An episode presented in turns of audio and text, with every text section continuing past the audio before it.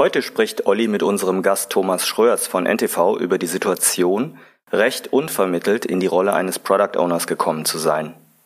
Und dann war ich plötzlich der PO, berichtet Thomas und erzählt dabei, wie er sich fühlte, was ihm zunächst schwer fiel und welche Fehler er aus heutiger Sicht dabei gemacht hat. Natürlich diskutieren die beiden dann aber genauso, was Thomas geholfen hat und wo er sich auf seiner Lernreise heute befindet. Insgesamt gibt diese Folge also einen sehr spannenden Einblick in eine durchaus häufige Situation, plötzlich der Product Owner Rolle gerecht werden zu müssen. Oft ohne viel Erfahrung oder besondere Hilfestellungen, aber ganz bestimmt mit hoher Erwartungshaltung von außen und einem selbstgemachten Druck von dir selbst.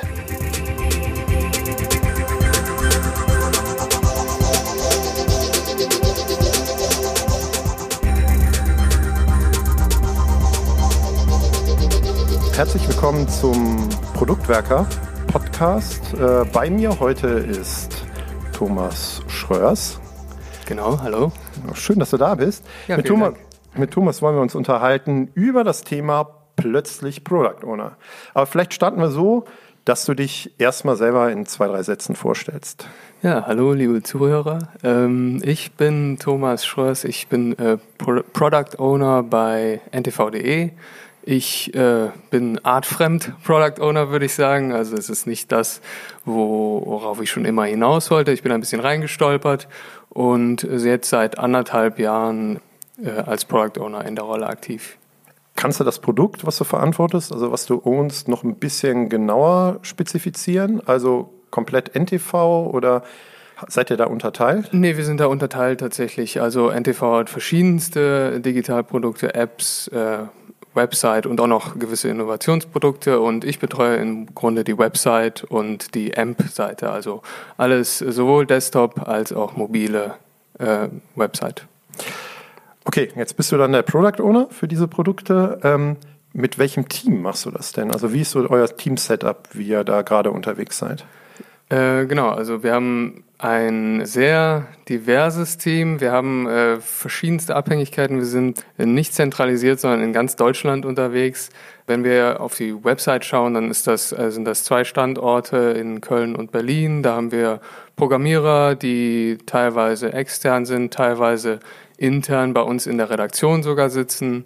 Natürlich die Redaktion als, als wichtigen Stakeholder und als Teilhaber unseres Produkts. Und äh, genau, das ist, das ist sozusagen unser äh, Setup im Dev-Team. Jetzt hast du am Anfang erzählt, dass du so artfremd, glaube ich, war deine Formulierung, da reingestolpert bist. Wie bist du denn Product Owner geworden? Also wie ist dazu gekommen, dass du diese Rolle übernommen hast für euer Produkt? Ja, also, wenn ich artfremd sage, dann meine ich, also ich war auch schon mal Redakteur und ich äh, habe auch schon mal im Online-Marketing gearbeitet und ähm, habe von Agilität dann in dem Moment noch nicht so viel gewusst im Grunde. Und wie hat es bei uns angefangen? Wir hatten mehrere Kollegen, die gewisse Probleme im Dev-Team und in der Zusammenarbeit untereinander identifiziert hatten und dann sich gedacht haben, okay, jetzt versuchen wir es mal mit der Agilität und äh, dann hatten wir Unterstützung und haben überlegt, wie stellen wir das Team auf, wie stellen wir aber auch die Product Owner auf und da war es dann meine Chance quasi in diese Rolle zu rutschen. Und äh, in dem Moment habe ich sie dann sozusagen ergriffen und genau. Du hast selber die Rolle gewählt gibt ja auch Situationen, wo Leuten das zugetragen werden. Ich höre manchmal von Situationen, wo man über Nacht in seiner Signatur feststellt, dass man es ist. Bei dir war es ein selbst Entscheidung gefasster Entschluss, ne? Genau, also in meiner Signatur steht es tatsächlich immer noch nicht, aber ähm, genau, es war ein Entschluss der auf der eigenen Entscheidung, aber natürlich auch im Gespräch mit äh, hm. Vorgesetzten und allen, die diesen Wandel begleitet haben. Also Okay, aber was steht dann in der Signatur? In der Signatur steht aktuell noch Projektmanager.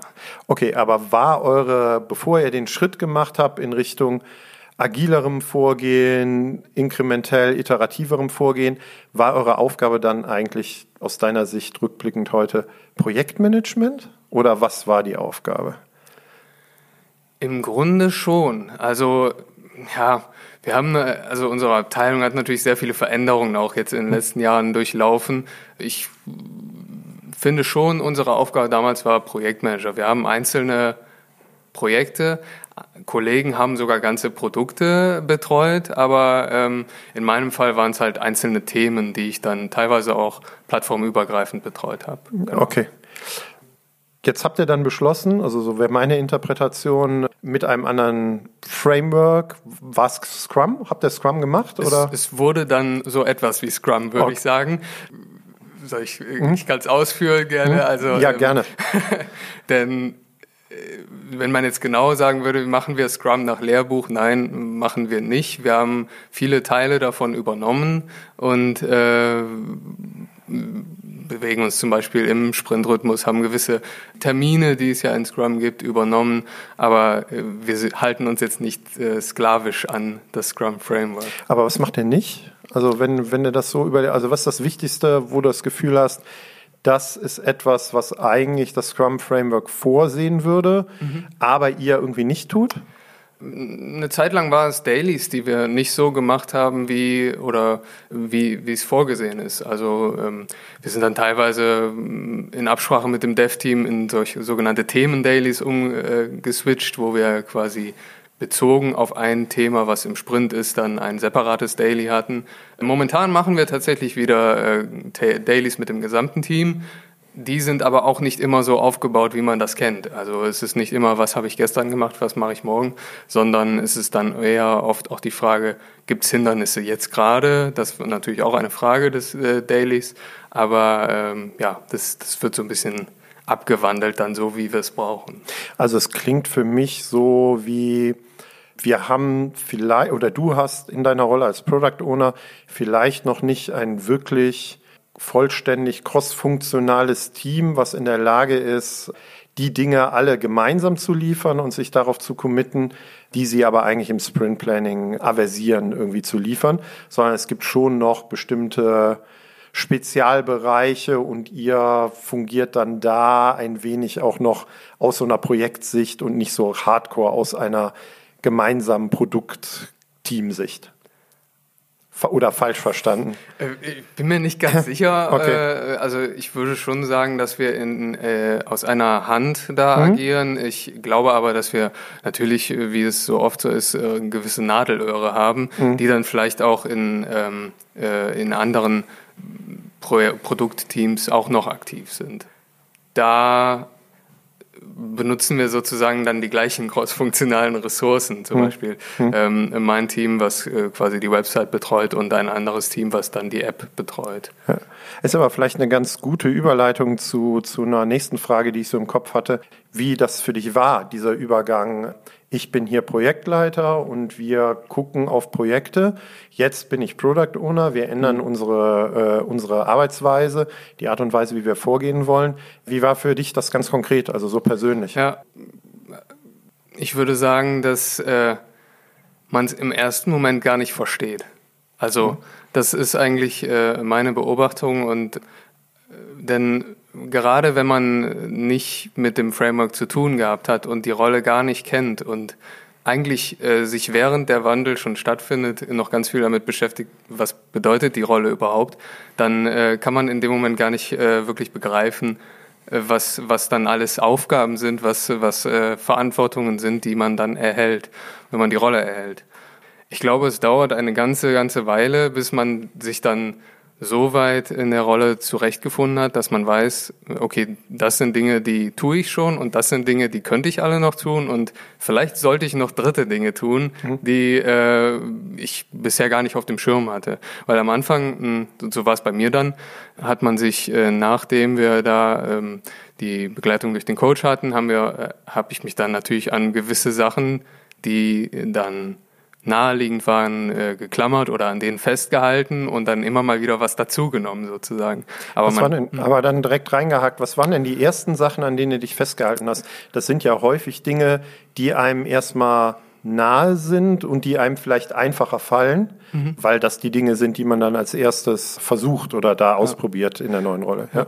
Ja, also ich glaube, ganz, äh, ganz naheliegend ähm, war, ähm, dass wir, wir sind halt von einem eher fließenden Rhythmus in den Sprintrhythmus gegangen. Mhm. Und das war für mich dann erstmal, okay, das ist die große Veränderung. Wir haben da jetzt diese Termine, die müssen gestaltet werden. Und äh, damit wir die gestalten können, brauchen wir dann natürlich irgendwie Themen, also User Stories. Und die, die User Story war für mich am Anfang eine, ein, ein Instrument, an dem ich mich ganz gut festhalten konnte und das auch jetzt noch tue und man entwickelt sich ja dann auch über, mhm. über die Zeit äh, weiter und man wird vielleicht auch besser da drin, äh, User Stories zu schreiben. Aber am Anfang, wenn auch dann das Team in die Richtung guckt und man dann ein Refinement hat und dann ein Thema besprechen möchte und die User Story nicht stimmt, das fällt halt direkt auf. Und deswegen, um die Maschine am Laufen zu halten, stürzt man, oder war es bei mir so, war mir das wichtig, dass die Themen dann richtig an das Dev-Team gegeben werden und besprochen werden können. Und das war so etwas, was am Anfang dann äh, viel geholfen hat. Da habe ich noch gar nicht irgendwie an Roadmaps oder sowas gedacht. Das heißt, du hast eher nach dem, also es hört sich so an, wie du hast nach den Bedürfnissen der anderen Beteiligten, der anderen Rollen, sei es Dev-Team, wie auch immer, geguckt und versucht, deine Rolle so auszuüben, damit du nicht das Bottleneck wirst oder derjenige, der diesen Rhythmus, äh, in dem dann verschiedene Events stattfinden, behinderst oder aufhältst oder so. G genau, also okay. ähm, für uns alle war es ja äh, quasi dann etwas ganz Neues oder mhm. für die meisten. Die, die Maschine muss ja erstmal dann ins Laufen kommen. Mhm. Und äh, da war es dann, ich denke, für, ich würde sagen, die Kollegen sehen das ähnlich, dass, dass man dann die Maschine unterstützen möchte und dann genau die Dinge halt in den Fokus rückt, die das unterstützen. Okay, jetzt hast du die Antwort gegeben darauf, was du denn so getan hast und dass dir das vielleicht auch einfacher gefallen ist, weil das, dass es da auch eine Dringlichkeit oder eine Notwendigkeit mhm. gab. Meine Frage zielte ja eigentlich auf was anderes, wie es der damit gegangen ist, als sich auf einmal die Rolle so geändert hat. Also ja. es war ja eher eine Frage ja. bezogen auf, wie ging es dir da auf der Gefühlsebene mit? Ja, ja äh, auf jeden Fall auch, ja, ich weiß gar nicht, das muss, muss ich ein bisschen zurückerinnern. Ähm, natürlich war es überraschend und deswegen auch natürlich mit Unsicherheit verbunden. Also ähm, wenn man den, den Prozess startet, dann weiß man ja nicht, also wenn, wenn man nicht weiß, wie die Rolle genau funktionieren wird, dann ist da Unsicherheit. Und das mm, erhöht natürlich irgendwie Druck und dann spürt man Druck und dann muss man sich halt da so ein bisschen durchfräsen, würde ich sagen. Aber ja, äh, es ist äh, immer ganz klassisch eigentlich. Also man, man startet irgendwo und dann, je nachdem, wo man dann, äh, mit welchem Wissens, Wissensstand man startet, ist da Unsicherheit. Und die kann man nur mindern, indem man äh, dranbleibt. Also indem man sich vielleicht solche Fixpunkte sucht und dann äh, und dann sich daran entlanghangelt. Und äh, dann merkt man vielleicht auch, was funktioniert und dann fühlt man sich nicht mehr ganz so unsicher. Und dann äh, fühlt man sich irgendwann vielleicht auch so, dass man sagt, okay, hier bin ich als PO. Okay, aber dann hast du. Ich würde nicht sagen, dass der Moment schon äh, hundertprozentig gekommen ist. vielleicht kommt er auch nie, weil äh, man sich kontinuierlich weiterentwickelt. Kommen genau. wir aber vielleicht später nochmal kurz drauf. Jetzt bist du mit, mit dem Development-Team zusammen Anforderungen zu erarbeiten, was als nächstes getan wird, gestartet. Was waren denn dann, du hast das eben auch gesagt, so, so ein Thema oder so ein Wort wie Roadmap reingeworfen. Mhm. Was waren dann so die Punkte, die als nächstes auf deiner Reise, die du dann gemacht hast, dazugekommen mhm. sind?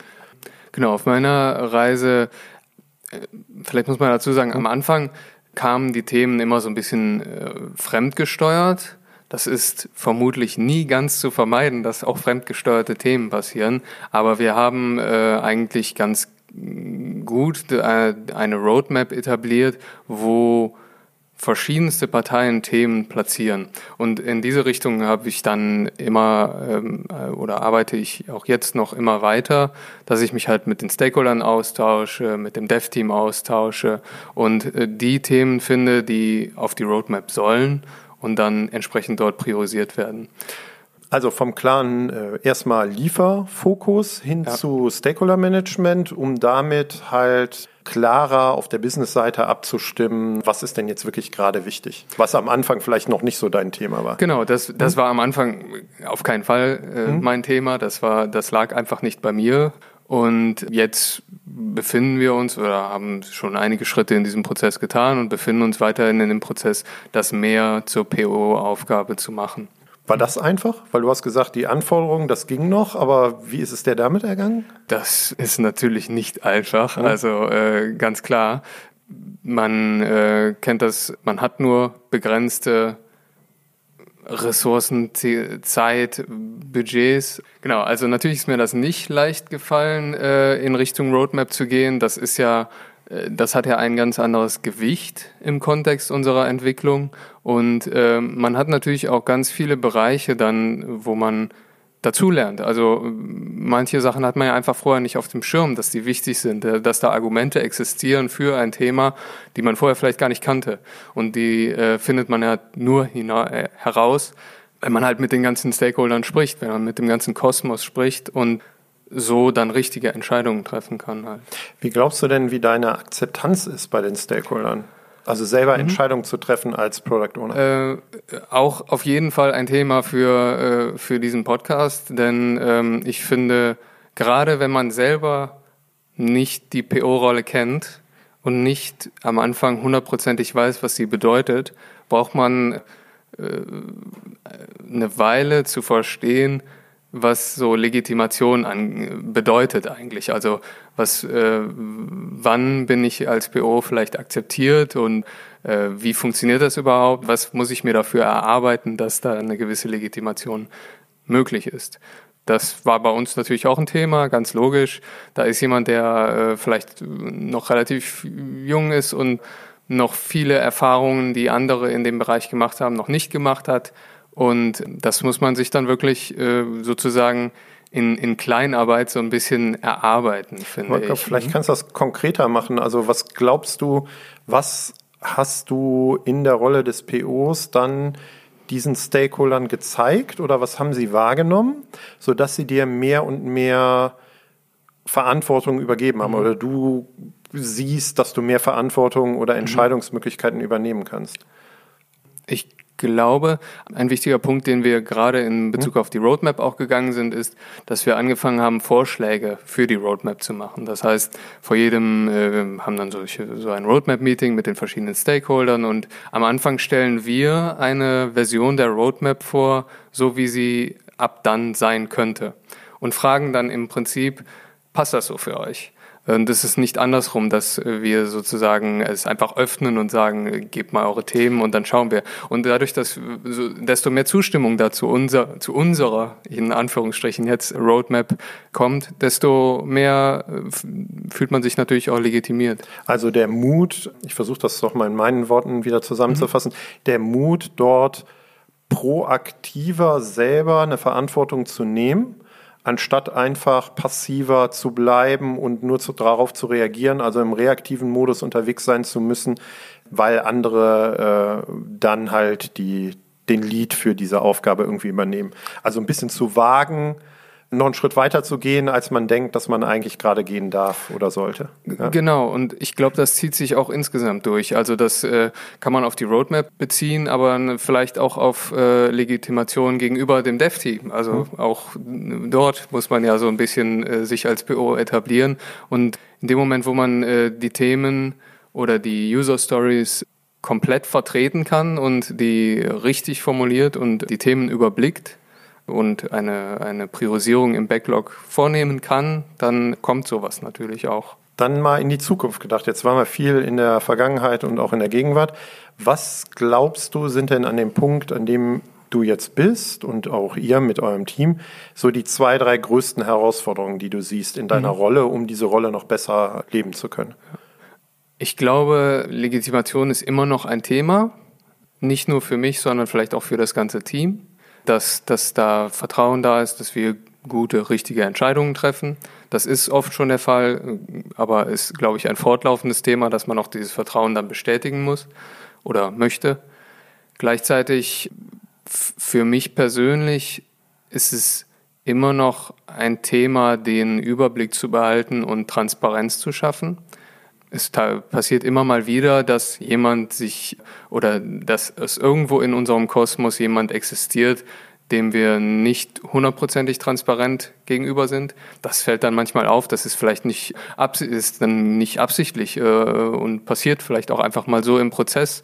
Aber ähm, darauf zu achten und diese Transparenz zu schaffen, das, das sehe ich definitiv auch als eine fortlaufende Herausforderung. Ist das eher auf einer, um da kurz einzuhaken, eher auf so einer Umsetzungslieferebene, wie was kommt als nächstes in den Sprint und Backlog oder eher auf das, was du eben auch meintest mit wie sind denn unsere nächsten größeren taktischen, strategischeren Schritte? Wie sieht unsere mhm. Roadmap aus? Oder sogar ähm, beides halt. Ne? Äh, es ist so ein bisschen beides. Beim Thema Roadmap ist ist definitiv der Fall und da kommt dann auch noch diese, das, was ich vorhin sagte, man möchte ja die richtigen Sachen tun, man muss aber auch natürlich sich die Zeit einräumen, das transparent zu analysieren, was das Richtige ist und da sich da die Zeit zu nehmen und das, das denke ich ist ganz wichtig, um dann auch wirklich mit guten Argumenten und äh, mit einer guten Argumentationskette transparent sagen zu können, was man machen möchte. Und im, im Backlog ist es auch so. Also ähm, wir haben ja immer wieder auch im Sprint Themen, die dann nicht unbedingt von irgendeiner Roadmap kommen, sondern die, die, die dann doch irgendwie auftauchen und dann müssen sie gemacht werden. Und da dann Transparenz im Team zu schaffen, aber auch wieder gegenüber den Stakeholdern, klar, äh, super wichtig. Gibt es da jemand, der dir dabei hilft oder der dich unterstützt? Also wie ist da euer Setup? Oder wie machst du es selber, dich hin in diese Richtung weiterzuentwickeln? Es muss ja nicht durch eine, kann ja auch selber sich weiterentwickeln sein, nicht immer nur durch eine externe Person? Also klar, also äh, natürlich hat man Hilfe bei, bei uns. Ähm, meine meine direkte Chefin quasi mhm. ist äh, die Produktleiterin äh, von NTV Digital. Sie äh, betreut dann auch nicht nur mich und das Team, sondern auch das App-Team und hat da so einen Gesamtüberblick und kommuniziert auch Richtung Stakeholder. Und äh, natürlich arbeiten wir vieles zusammen. Äh, und äh, sie, sie ist dann manchmal so ein Puffer, aber auch ein Berater und mhm. ganz viele verschiedene ähm, äh, Eigenschaften hat sie dann. Und gleichzeitig natürlich auch unsere Scrum Masterin. Das mhm. finde ich ist auch eine ganz wichtige Ressource in dem in, in diesen Prozessen, auf die man zurückgreifen sollte. Bei uns gab es jetzt zuletzt eine Änderung, äh, dass wir eine neue Scrum Masterin haben. Natürlich muss da, dann beginnt wieder manches von neuem so und äh, man muss äh, neue Gespräche führen und äh, an, erneut rausfinden, wo kann unterstützt werden. Wie würdest du denn jetzt im Rückblick die, diesen Schritt bewerten? Also wenn du sagst, du hast ihn freiwillig gegangen, diese Rolle äh, anzunehmen, wie fühlst du dich da jetzt mit? Ich fühle mich ganz gut. Also, also ich äh, sehe die, ähm, ich sehe sehr, sehr viele positive Dinge, vor allem im Vergleich zu der Zeit davor. Mhm. das beziehe ich jetzt, ja, die Frage geht auf mich, aber irgendwie mhm. beziehe ich es dann trotzdem auch wieder aufs Team. Also mhm. vielleicht kurz äh, zum Team. Ähm, da da gibt es super viele positive Veränderungen. Ähm, wir sind stringenter, wir liefern regelmäßiger, ähm, wir wissen mehr vom anderen und äh, sind da eigentlich ganz gut zusammengewachsen. Für mich persönlich, ähm, ja, wie, wie soll man es eigentlich sagen? Also man ist ja irgendwie immer bereit für alles, so auf eine Art. Und äh, in dem Moment war ich bereit für, für diesen, diesen Change und es fühlt sich gut an. Gleichzeitig kann man natürlich sagen, ich kenne jetzt auch gerade keine andere Welt, wo in der ich arbeite, mhm. aber äh, ich finde es gut im Moment. Das ist gut. Das ist auch vielleicht ganz positiv, unser Gespräch so zu beenden, weil ich äh, an der einen oder anderen Stelle ich ja auch in meiner Funktion mal mit Product Ownern zu tun habe, die, die nicht so positiv im Moment auf ihre Rolle oder Arbeitswelt gucken. Also deswegen auch schön, äh, das von dir so zu hören.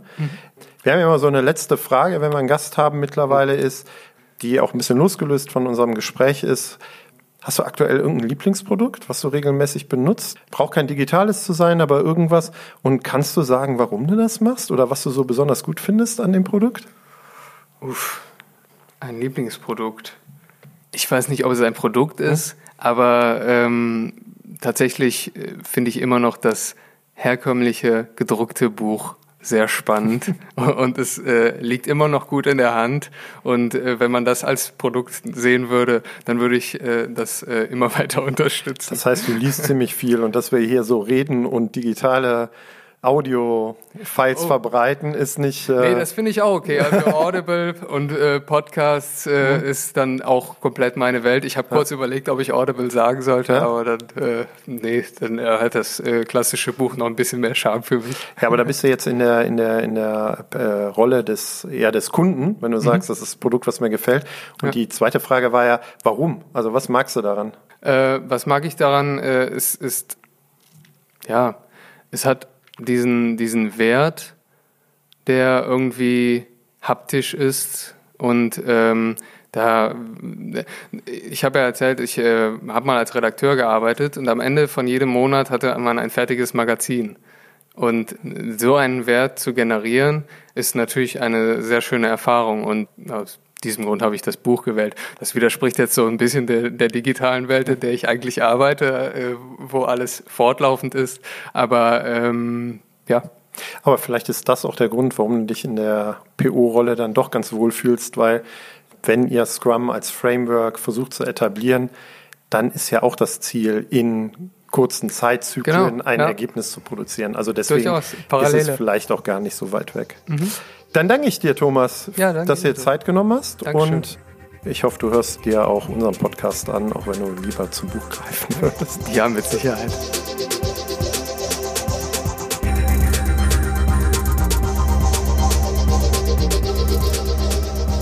Wir freuen uns über euer Feedback zu dieser und anderen Folgen. Ihr findet uns im Netz unter produktwerker.de oder bei Twitter unter dem Namen Produktwerker.